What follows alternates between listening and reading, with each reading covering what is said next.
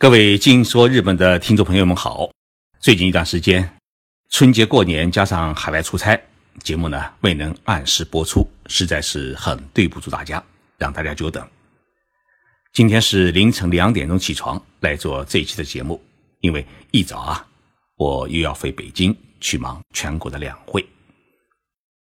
今年是我第二十二年采访中国两会，这一次的情况呢有点特殊。全国政协邀请我作为海外特邀代表列席两会。以前啊，都是坐在人民大会堂的二楼，这次呢，据说是可以坐在一楼。两会有两会的纪律，可能许多东西呢，不能像当记者一样随便发微博、微信。但是呢，我一定会不负众望，认真参会，因为这一次的中国两会，对于我们中国社会来说啊。有许多大动作的改革新政策出台，同时呢，我还申请了记者证，希望在两会期间呢，在许可的情况之下呢，参加一些采访活动，转换一下角色，期望我们的国家越来越好，制度呢越来越完善，社会越来越有幸福感。今天的节目，我想跟大家来介绍一下日本的灵能号住宅。为什么会想到做这个内容的节目呢？因为在春节期间，我回浙江老家过年，空调开到了二十八度，依然感觉到是冷飕飕的。开始我很纳闷，摸了摸墙，发现这些砖头混凝土的东西啊是冰冷冰冷的，空调散发的热量最终全部被这些冰冷的砖头水泥墙消耗掉了。高能耗已经成了中国建筑市场的一个最大问题，也对中国绿色环保事业带来了巨大冲击。那么，日本是怎么解决住宅的高能耗问题的呢？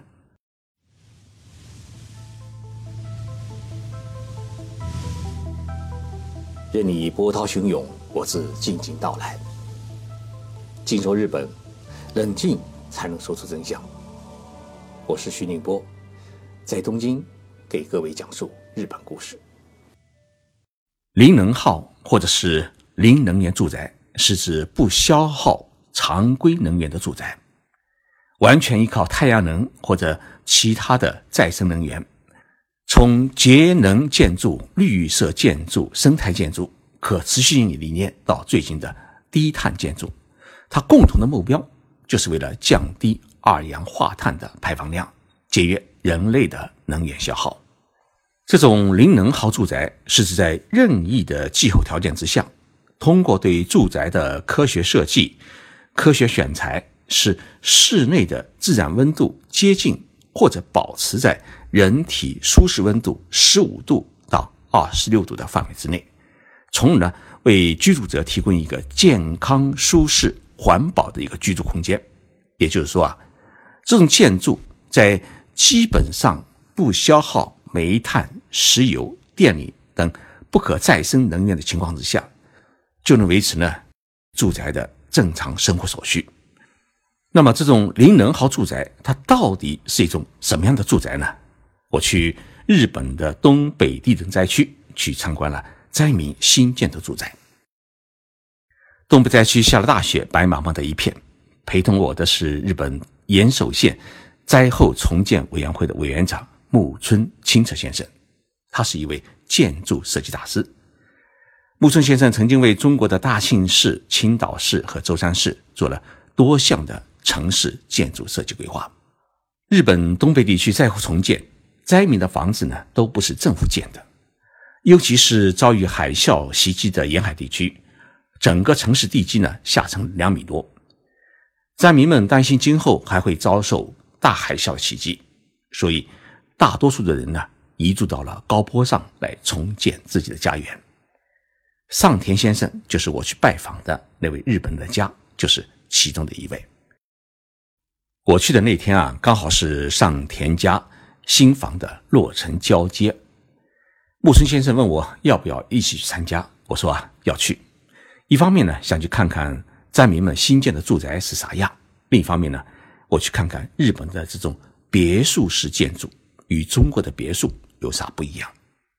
上田家的新房是一栋两层半的单体建筑，就是我们中国人概念当中的别墅楼。那么这栋别墅楼是木村先生的公司设计的。走进上田家，发现设计公司、建筑公司、电器安装公司的人啊，全到齐了。设计公司要报告主人，所有的施工确实是按照设计要求认真施工完成的。那么，建筑公司要报告主人，所有的建筑施工与内装修均严格按照国家的标准认真完成。有不满意的地方呢，随时可以免费的修补。电器安装公司报告主人说，所有的电器呢均符合消防的要求，并将一一指导呢各种设备的使用的方法。其实木村先生跟我说。今天只是走一个交接的形式。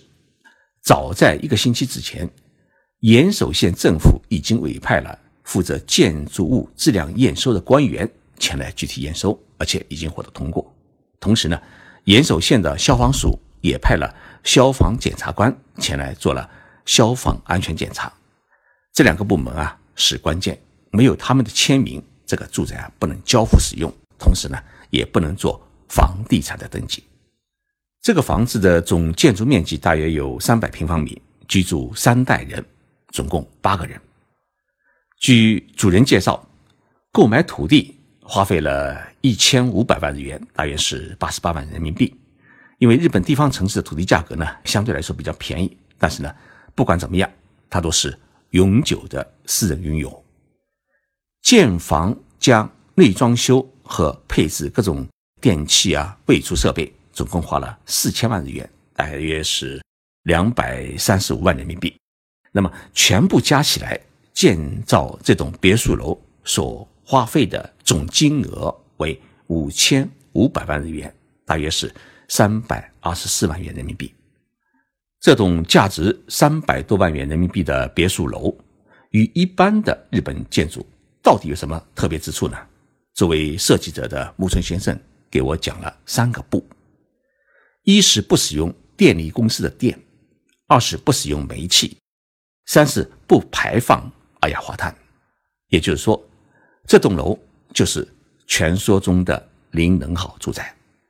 我在楼里上上下下走了一圈，看看它是如何做到零能耗的。第一，整栋住宅采用是太阳能发电系统，屋顶上呢。安装了所有的太阳能液晶板，全部花费呢大约是两百万日元，约合十二万人民币。那么日本政府补贴一半，个人承担一半。室内的太阳能运营信息表显示，当时发电是五点五千瓦，但是呢，家里实际上只用了零点五千瓦。那么多余的五千瓦电力干什么呢？是卖给电力公司。那么上田家。一个月卖电的收入大约是两万日元，约合一千两百块人民币。第二，使用太阳能发电系统，除了保证室内的电力供应之外呢，还供应热水。室内供暖系统采用的是热水，而不是燃气和普通的电力。这是因为呢，屋顶的太阳能接收系统呢，它又转换成两个部分，一个呢是发电系统。一个是供暖系统，屋后设置的这一套装置呢，是一套太阳能热水系统。那么这个系统它不仅能保障家里的热水供应，同时也能保证家里的供暖，包括地板的供暖。我去看了这个供暖系统，供暖器使用的是四十二度的热水，人碰到以后啊也不会烫伤，但能保证室内呢从厨房到卫生间，尤其是洗衣系统全部采用。太阳能供暖系统提供的热水。第三，家里呢不使用煤气，这样呢就最大程度的防止火灾的发生，同时呢可以遏制二氧化碳的产生。上田家采用的是快速加热的电磁炉，使用的电力呢来自于自己家里的太阳能发电。电力公司的人说啊，如果在阴天或者雨天，太阳能发电不足的时候啊。电力公司的电呢会自动的输入，实行互通。但是天气好的时候啊，太阳能发的多余的电呢，会自动的卖给电力公司。第四，家里从墙体到门窗全部使用是隔热阻冷的材料，在门窗关闭的情况之下，冬天的室外温度如果是零度的话，那么室内在不开空调的情况之下，它的自然温度呢还能保持在十度到十五度之间。第五，由于住宅的密封性好，为了防止室内空气污染。保证有新鲜空气的不断的流入，那么墙体上安装了一种冷热空气交流器，可以把室内的空气呢抽出去，把室外的空气呢抽进来。为防止热空气和冷空气的流入，交流器呢还自动设置了加热和加冷的功能，即使在冬天交换进来的新鲜空气，它也是一种暖风。一楼除了客厅和厨房，还有单独的卫生间和洗浴设施之外呢，还有两个房间，一个呢是给老奶奶、老爷爷住的，一个呢是给主人的夫妇住的。为了便于老奶奶、老爷爷的行动方便，从老奶奶、老爷爷的房间到浴室到卫生间，墙壁上面呢都装有护手。而且一楼的地面呢，没有台阶和高低落差，也没有门槛，保持绝对的平面。这样呢，可以防止老人和小孩呢磕倒，同时呢，也能保证老人如果坐轮椅在家里活动的时候啊，他没有任何的障碍。二楼呢是主人家儿子的夫妇的房间和一个很大的孩子们的活动间。那么二楼的阁楼部分，则建了孩子们的两个房间。阁楼的最高处呢有两点五米高，所以呢，孩子即使长到高中时都能够居住。上田家的新房啊，是日本灾区灾后重建的一个缩影，也就是说，灾区新建的房子都按照节能环保零能耗住宅的标准建设的。当然，作为日本政府，除了给每一户在地震中损坏了房子家庭补贴三百万日元。也就是大约是十八万人民币之外呢，还提供节能环保设备材料的购买补助。算下来啊，上田家的建设费用当中，政府出资的比例呢占到了总金额的百分之三十左右，其余呢是享受灾民自建住宅的超低息房贷优惠。日本经济产业省公布的日本零能耗住宅的建设进度表显示。计划到二零二零年，超过半数的日本新建住宅要达到零能耗住宅的标准。到二零三零年，日本所有新建住宅它必须要达到零能耗住宅的标准。日本政府为了推广零能耗住宅，在政策上面呢有配套的资金补助。对于有意建造零能耗住宅的国民，最高补助金额为三百五十万日元。大约是二十万人民币。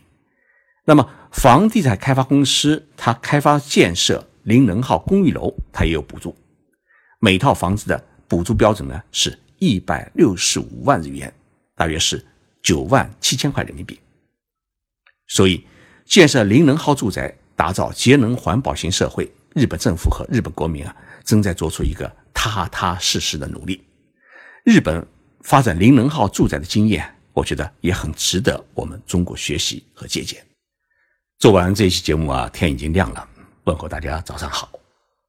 作为《静说日本》节目的一份福利，我在北京参加两会期间啊，会给五十名听众朋友寄送两会的首日封。请大家在三月三号中午留意我的微博，微博名叫徐静波微博，我会在微博上面呢发布相关的消息。到时请大家呢。